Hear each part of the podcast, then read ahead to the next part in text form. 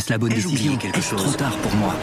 Prenez vos décisions d'investissement avec le soutien de Clarity AI. Gérez votre portefeuille tout en lui assurant une croissance durable grâce à l'association d'une IA puissante et d'une grande expérience de l'industrie. Notre technologie augmente l'efficacité des processus réglementaires, y compris ceux liés à l'article 29 de la loi énergie-climat. Réduisez les risques et atteignez vos objectifs de durabilité en vous basant sur des faits vérifiés et des méthodologies transparentes. Clarity AI, la technologie au service des décisions humaines. Rendez-vous sur clarity.ai et passez à l'action dès aujourd'hui.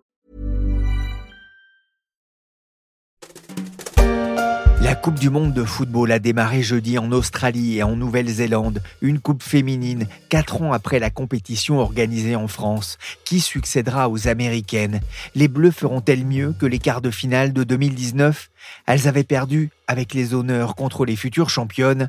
Il ne sera même pas nécessaire de se lever tôt dimanche 23 juillet pour suivre leur premier match contre la Jamaïque.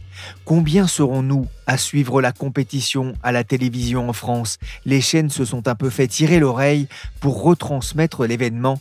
Pourtant, le foot féminin gagne du terrain et des supporters. La FIFA promet d'établir un nouveau record d'affluence pour un tournoi féminin. Elle assure avoir vendu près d'un million quatre cent mille billets pour cette première Coupe du Monde organisée dans l'hémisphère sud. Et signe des temps, les primes offertes aux joueurs augmentent. En huit ans, les montants ont été multipliés par 10. Chaque joueuse touchera au moins 30 000 dollars pour sa participation au tournoi. Et en cas de victoire, les Françaises gagneraient chacune 240 000 dollars. Il y a quatre ans, pour la Coupe du Monde féminine en France, je m'étais intéressé dans la story à la montée en puissance du football féminin. C'est cet épisode que je vous propose d'écouter ou de réécouter. Et n'oubliez pas, allez les bleus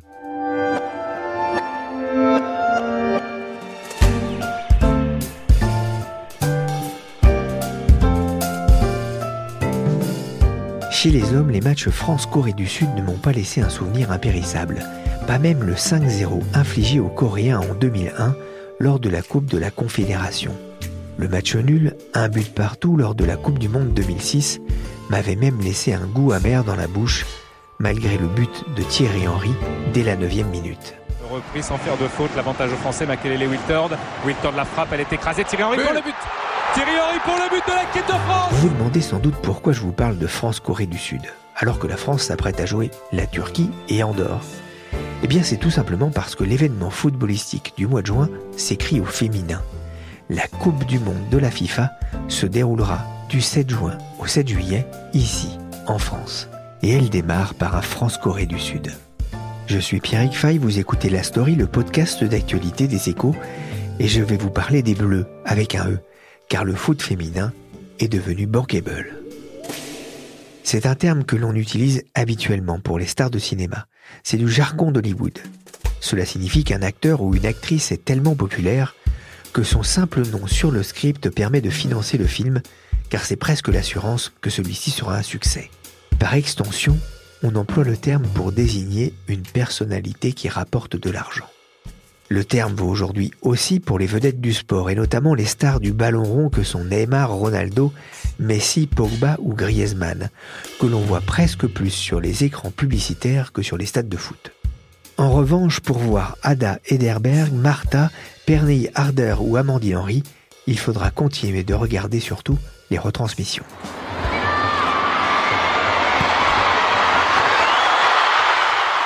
Vous la sentez venir cette clameur? Ce n'est pas un but de Mbappé, mais celui d'Amandine Henry contre l'Italie au Stade Vélodrome en 2018. Il y avait beaucoup de monde dans le temple de l'OM pour regarder 22 femmes jouer au football. Car le foot féminin a changé, et pas seulement parce que le niveau de jeu a augmenté. Il est devenu populaire et commence à remplir les stades et à faire rêver les fans, puisqu'on compte déjà 160 000 licenciés chez les filles. Cécilia Delporte travaille pour les Échos Week-end. Elle s'est penchée sur ce mouvement rebaptisé la remontada des femmes. Euh, bonjour Cécilia. Bonjour. D'abord, qu'est-ce qui vous a donné envie d'écrire cet article? Alors, c'est vrai qu'on a vu l'engouement autour euh, de la Coupe du Monde masculine l'année dernière et j'avais envie en fait de mettre en lumière cette fois-ci le football féminin et la Coupe du Monde féminine qui en plus se déroule sur notre sol. C'est quand même un événement majeur. Il y aura plus de 1 milliard de téléspectateurs et plus de 1 million euh, de spectateurs qui sont attendus en France. Donc voilà, ça valait le coup d'en parler, puis surtout de mettre en lumière le football féminin. Vous avez mené justement l'enquête et vous avez notamment rencontré Jane, euh, qui a ouvert les festivités au Parc des Princes. C'est une fan de foot euh, presque militante? Oui, c'est une fan de foot, c'est une fan de sport en général et surtout de sport féminin. Ça lui tenait vraiment à cœur en fait de mettre en lumière le sport féminin en général et surtout c'est une approche presque féministe de sa part, militante.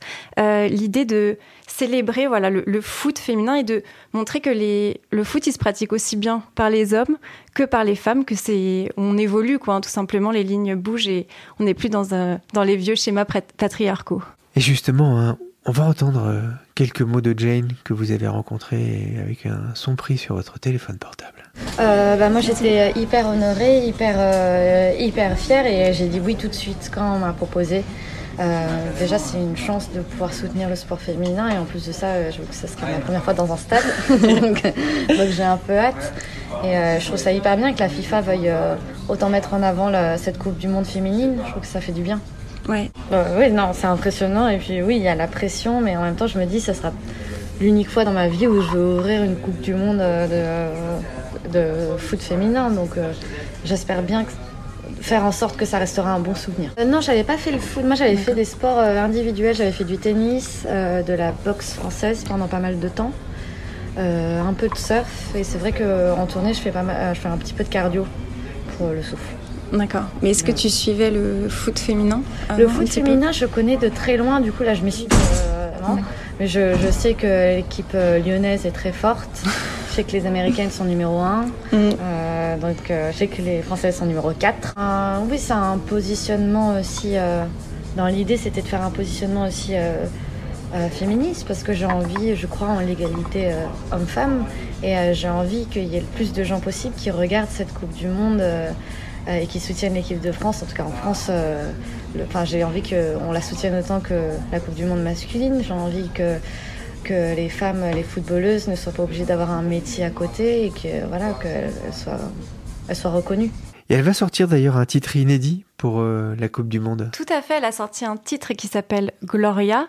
Donc elle avait commencé à composer avant qu'elle a terminé euh, pour la Coupe du Monde. Et voilà, c'est un hymne euh, très festif, voilà, pour célébrer l'événement. Bah, écoutez, on va, on va en écouter un petit bout aussi.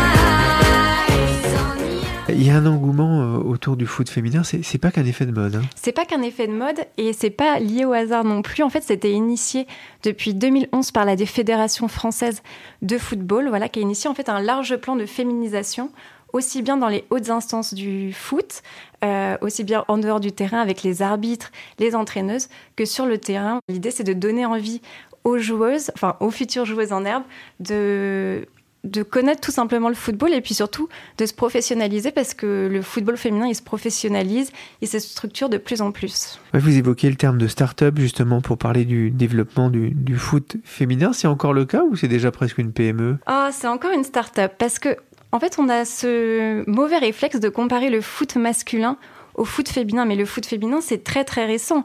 Finalement, en fait, le premier match de foot féminin qui s'est déroulé sur notre sol, c'était en 1917.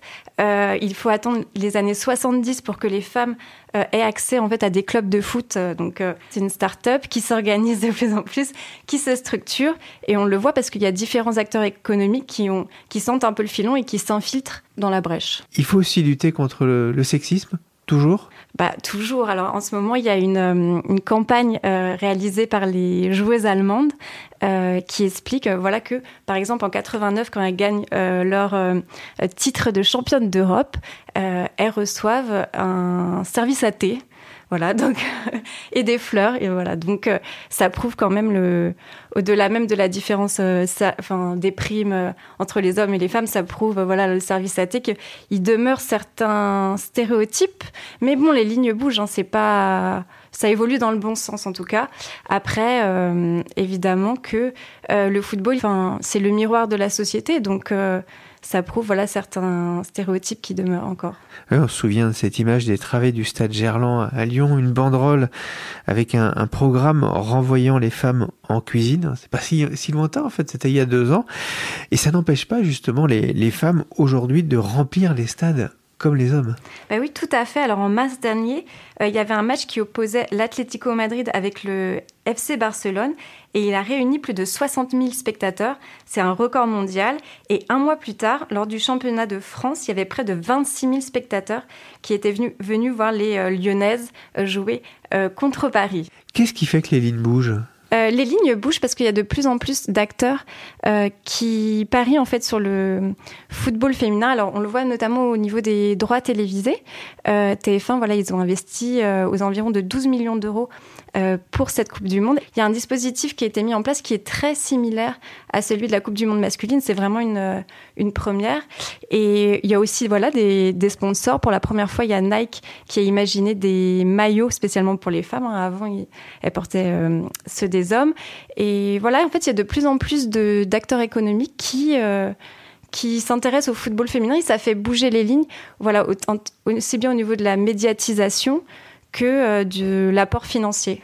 TF1 a acheté les droits de la Coupe du Monde féminine. François Pellissier, le directeur des sports du groupe, a expliqué à Cécilia Delporte que TF1 ciblait une audience très familiale et non seulement féminine.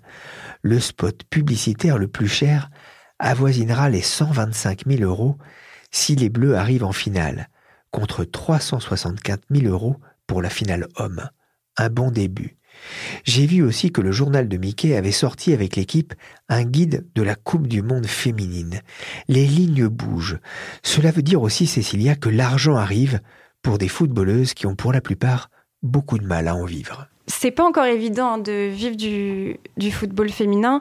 En France, une joueuse, elle va gagner entre 1000 et 3000 euros, un peu plus qu'on joue à l'Olympique lyonnais ou au PSG, mais on est très loin des, sommes euh, de leurs euh, collègues masculins. Ah oui, ça c'est une prime de match pour un joueur. Hein. Exactement. Après, voilà, les, on l'a vu aux États-Unis. Alors pourtant, les États-Unis, c'est vraiment le, la terre du, soccer, hein, du football. C'est les, les femmes qui y jouent depuis l'université. Et même les, joueuses qui sont quand même triple championnes du monde, en fait, ont, intenté un procès euh, contre leur fédération, euh, justement parce qu'elles jugeaient qu'il y avait des discriminations. Par exemple, les, les hommes qui voyagent euh, en business et les femmes qui voyagent en éco. Enfin voilà, c'est des, des petites choses comme ça, mais qui commencent à agacer fortement les joueuses. Le New York Times racontait d'ailleurs qu'en cas de victoire, les footballeuses de l'équipe américaine recevaient, royal au bar, un bonus de 1350 dollars, quand les hommes touchaient 5000 dollars en cas de défaite dans un match amical. Euh, une dernière question, Cécilia, c'est un peu la question piège. Quelle est votre équipe favorite? Euh, Les Bleus Pour la Coupe du Monde ou, pour le championnat Ou pour le euh, championnat? Ah, le PSG. Mais les lignes bougent, on le disait. Le football féminin devient populaire, avec des joueuses qui disposent d'un fort capital sympathie, loin parfois de l'image d'enfants gâtés de leurs homologues masculins. En 2015, l'éditeur de jeux vidéo Electronic Arts sent le vent du changement et décide d'intégrer pour la première fois des équipes féminines dans son jeu FIFA 16. We're in the game. We're in the game. We're in the game. We're in the game. Écoutez ce qu'en disait Wendy Renard, défenseur aux 109 sélections en équipe de France, dans cette vidéo réalisée par la FFF. C'est vraiment une satisfaction parce qu'un pas de plus dans ce football féminin parce que bah, tout le monde maintenant aime jouer aux jeux vidéo et notamment au football et euh, de voir qu'un jeu euh, spécialement pour le football féminin bah, secret, c'est un, pas de plus dans ce développement et, euh, je suis vraiment très contente de faire partie des premières joueuses dans ce jeu, donc je suis fier. Pendant un mois, le foot féminin va donc éclipser le foot masculin, et pas seulement à Clairefontaine, le camp d'entraînement des Bleus. En général, ce type d'événement peut donner un beau coup de projecteur à un sport. C'est la question que j'ai posée à Jean-François Jeanne, l'un des responsables de Infront France, l'un des géants du marketing sportif dans le monde. Non, oui, c'est une certitude. C'est-à-dire qu'aujourd'hui, euh, au-delà de l'événement en tant que tel, euh, qui va bénéficier d'une couverture médiatique importante avec l'ensemble des matchs qui sera diffusé en direct, je pense que ce qui est intéressant, c'est qu'on voit que depuis des mois, euh, les médias s'emparent du sujet, qu'il y a énormément de, de, documentaires, de magazines, d'interviews qui portent sur le football féminin, évidemment, l'équipe de France féminine, mais également le sport féminin de manière plus large. Et aujourd'hui, le nombre de sujets traités par les médias sur le sport féminin est en forte augmentation, ce qui évidemment donc euh, met en avant euh, le développement de cette pratique, de, l'engouement et donc suscite l'intérêt des fans et c'est un cercle vertueux. Donc euh, oui, un vrai un vrai effet Coupe du Monde féminine. Il y a un fort capital sympathie aujourd'hui pour ces équipes de France féminines dans le foot, le basket ou le hand? Alors oui, clairement. Alors on le voit euh, dans, dans, les médias, mais aussi on le voit dans l'augmentation du nombre de licenciés. On sort euh, juste avant la Coupe du Monde féminine, on a eu l'organisation en France euh, de l'Euro de handball 2018, avec en plus une histoire sportive incroyable puisque les filles ont été au bout et ont été sacrées championnes d'Europe. et effectivement, on a vu un engouement dans les salles sur le nombre de licences et également en télévision avec des audiences incroyables puisque euh, on a eu de très très très bonnes audiences sur des chaînes euh, majeures comme TF1 euh, qui a fait de très bons scores avec les féminines, et ce qui n'était pas le cas avant. C'est-à-dire qu'aujourd'hui, on commence à avoir en plus des audiences télé très compétitives, ce qui fait que les diffuseurs s'intéresse de plus en plus au sujet et préempte de plus en plus euh, la partie euh, féminine euh, des sports, ce qui n'était pas le cas avant où généralement elle n'achetait que la partie masculine. et aujourd'hui, c'est plus le cas. Ça bouge. Alors on n'en est pas encore au niveau du, sport masculin, mais on voit qu'aujourd'hui, le résultat dans les salles et en audience est là. Donc il y a vraiment quelque chose qui se passe. Comment vous l'expliquez, cet engouement? Un, il y a un travail de fond des fédérations françaises depuis une dizaine d'années.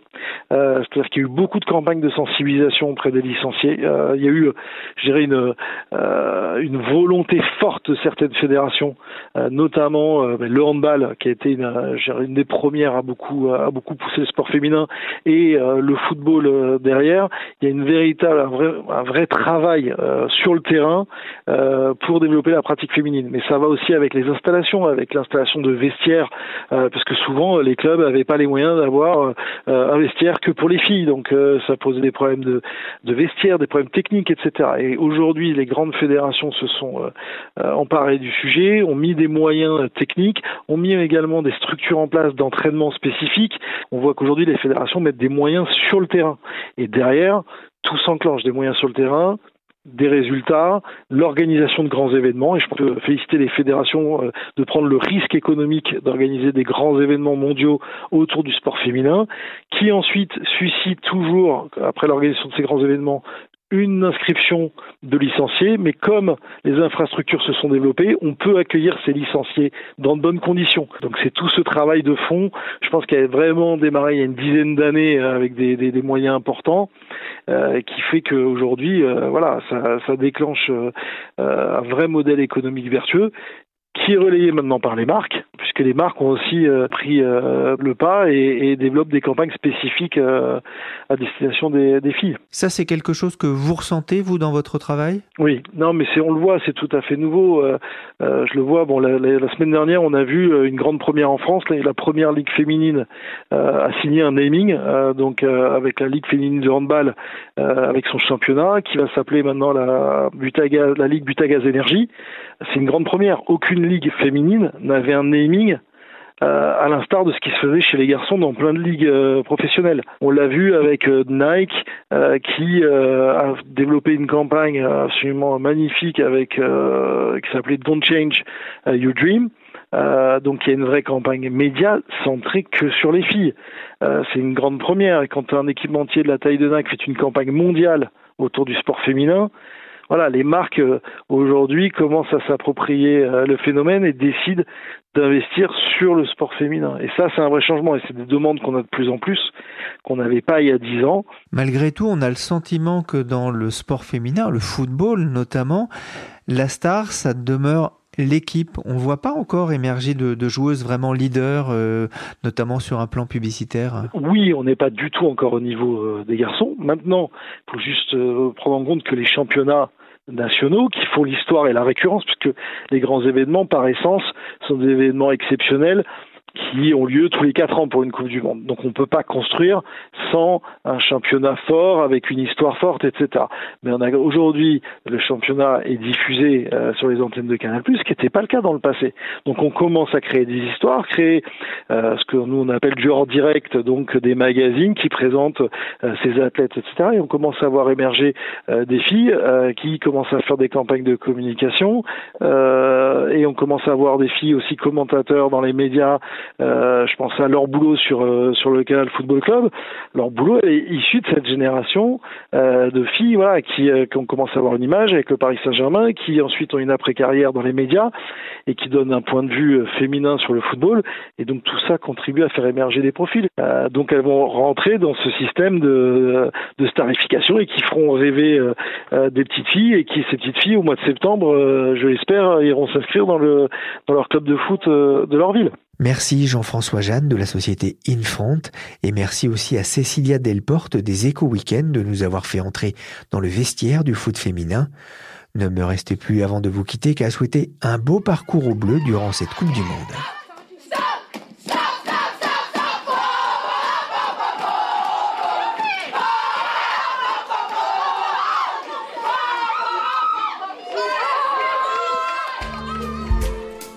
La story, le podcast d'actualité des échos, c'est fini pour aujourd'hui. L'émission a été sélectionnée par Nicolas Jean, chargé de production et d'entraînement de l'équipe Michel Varnet. Vous pouvez nous retrouver sur toutes les plateformes de podcast et vous abonner. Pour l'actualité en temps réel, c'est sur leséchos.fr.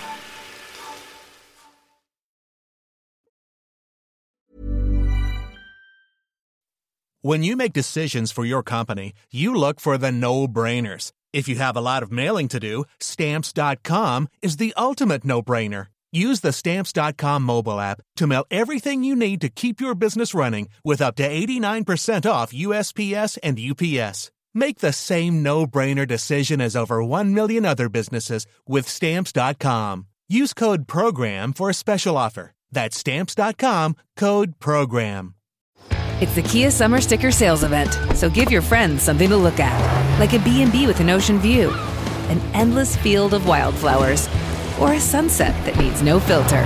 Make this a summer to share and save with a capable Kia SUV or powerful sedan. See your local Kia dealer or visit kia.com to learn more. Kia, movement that inspires. Call 800 334 Kia for details. Always drive safely. Sale applies to purchase of specially tagged 2024 vehicles only. Quantities are limited. Must take delivery by 7824.